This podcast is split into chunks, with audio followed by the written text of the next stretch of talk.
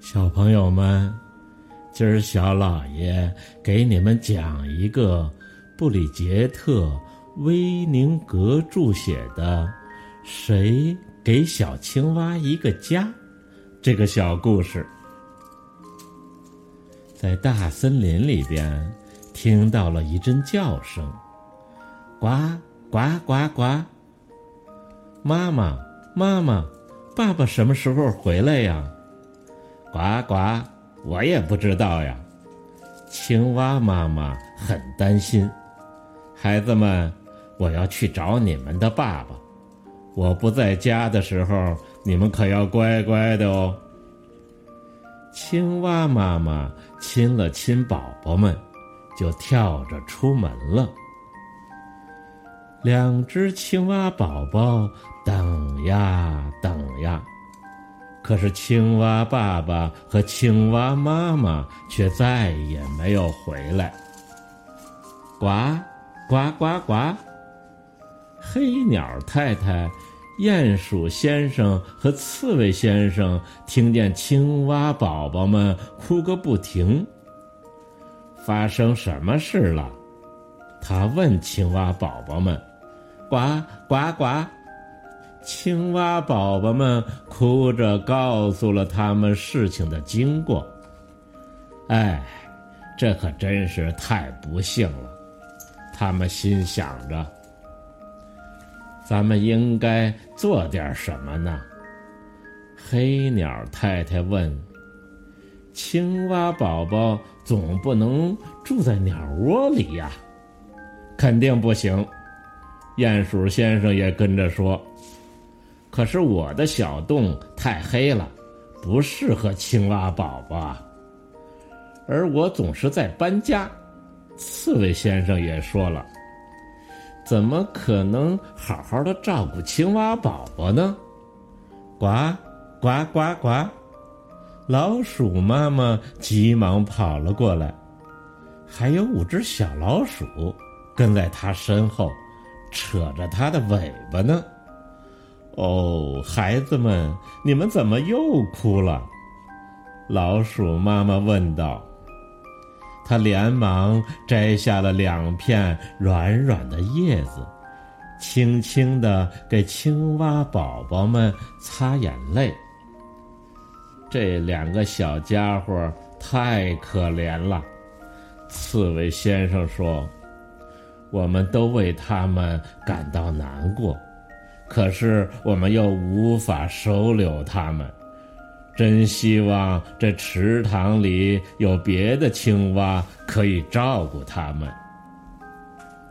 老鼠妈妈把青蛙宝宝们搂在怀里，温柔地说：“那就让我来照顾它们吧。”嗯，刺猬先生又说。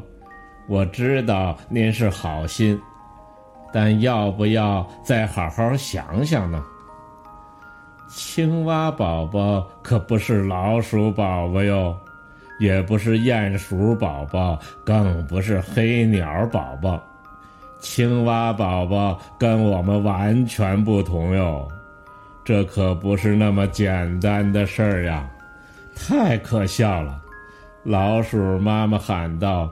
这再简单不过了，他们都是小孩子，孩子们需要的不过是一个温暖的、可以玩耍的地方，还有好吃的东西和爱他们的人。小青蛙们也高兴了，老鼠宝宝欢呼道：“哦，万岁万岁！小青蛙要和我们生活在一起了。”我们可以一起玩了，妈妈还会给我们做好吃的呢。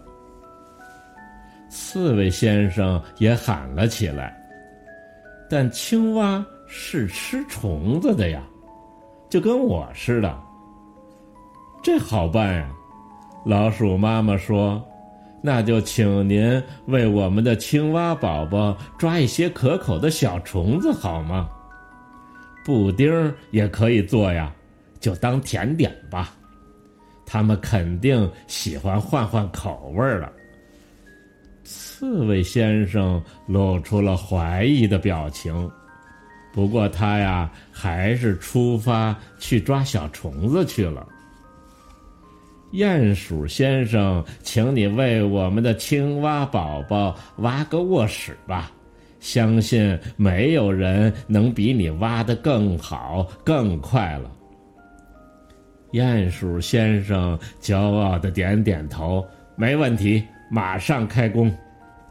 那么，黑鸟太太，麻烦您去找个浴缸吧，我们的青蛙宝宝正需要一张水床呢。大家马上开始干起活来。鼹鼠先生给可爱的青蛙宝宝们挖了一间宽敞的卧室。刺猬先生为他们准备了好吃的小虫子，黑鸟太太帮他们找来了一个漂亮的浴缸，青蛙宝宝们可以舒舒服服的睡在里边了。老鼠妈妈，这几个好朋友说：“现在您需要照顾七个孩子，不过别担心。”我们都会帮助您的。呱呱，吱吱，呱呱，吱吱，还有好多好多的事儿等着老鼠妈妈和他的朋友们呢。青蛙宝宝很快就学会了吱吱的叫和奔跑，老鼠宝宝们也学会了呱呱叫和游泳。还记得我说过什么吗？老鼠妈妈欣慰地说：“虽然我们看起来都不一样，但是啊，这孩子就是孩子，就是这么简单。”今儿啊，小老爷先讲到这儿，明儿小老爷呀，接着给你们讲有趣儿的故事。